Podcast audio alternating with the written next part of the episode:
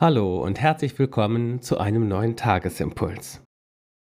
Die Losung des heutigen Tages steht im Psalm 98 und sie lautet, Der Herr kommt, das Erdreich zu richten. Er wird den Erdkreis richten mit Gerechtigkeit und die Völker, wie es recht ist. Dazu der Lehrtext aus Offenbarung 15. Wer sollte dich, Herr, nicht fürchten und deinen Namen nicht preisen? Denn du allein bist heilig. Ja, alle Völker werden kommen und anbeten vor dir, denn deine Urteile sind offenbar geworden. Offenbarung 15, Vers 4. Richtig werden ist unsere Überschrift heute. Manchmal ist es wichtig, auf den Ton dessen zu achten, was gesagt wird. Das gilt für die Worte der Heiligen Schrift genauso. Der Ton, in dem unsere heutige Losung gehalten ist, ist jubelnder Lobpreis. Singet dem Herrn ein neues Lied, denn er tut Wunder. So beginnt nämlich der Psalm 98. Und er gipfelt und endet mit dem Ausblick darauf, dass Gott kommt, das Erdreich zu richten.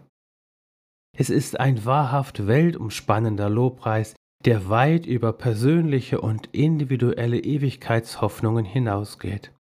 Richten, das ist dabei weit mehr als das Ahnden von Unrecht oder dass am Ende jeder seine gerechte Strafe bekommt. Richten, das bedeutet vielmehr wieder richtig machen, zurechtbringen, wieder in Ordnung bringen und wieder in den Zustand versetzen, wie es recht ist und sein soll. Da ist ganz viel Erlösendes, Heilsames und Schöpferisches drin. Es ist wie bei einem Gerät, das nicht mehr richtig lief und das wir reinigen und reparieren oder einem hoffnungslos verstimmten Instrument, das wir wieder stimmen. So, jetzt läuft's wieder, jetzt stimmt's wieder, sagen wir, wenn wir in diesem Sinne die Dinge gerichtet haben. So wird es am Ende Gott auch mit dieser Welt machen, dein und mein Leben eingeschlossen. Am Ende heißt es, siehe, ich mache alles neu. Ist das nicht zum Jubeln? Der Lehrtext nimmt diesen Ton auf. Er ist dem Lied des Mose und des Lammes entnommen, wie es wenige Verse vorher heißt.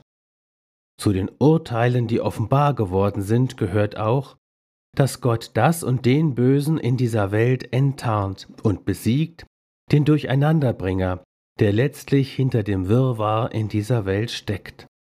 Ein typisches Zeichen geistlicher Verwirrung, die in unserer Welt zu finden ist, ist das Fehlen der Anbetung Gottes und das Wegstreben von Gott weg eine innere Fehlprogrammierung, die ins Verderben führt. Einen geistlichen Weg zu gehen bedeutet hingegen, jetzt schon mal mit dem zu beginnen, was dann allen Völkern gilt, nämlich zu Gott dem Vater zu kommen und ihn allein anzubeten. In Jesus bist du gesegnet, er ist dein Zurechtbringer und Erlöser. In Jesus bist du gesegnet und löst sich in dir alle Verwirrung. In Jesus bist du gesegnet und in den Stand versetzt, den Vater anzubeten in Geist und in der Wahrheit. Siehe Johannes 4, Vers 24.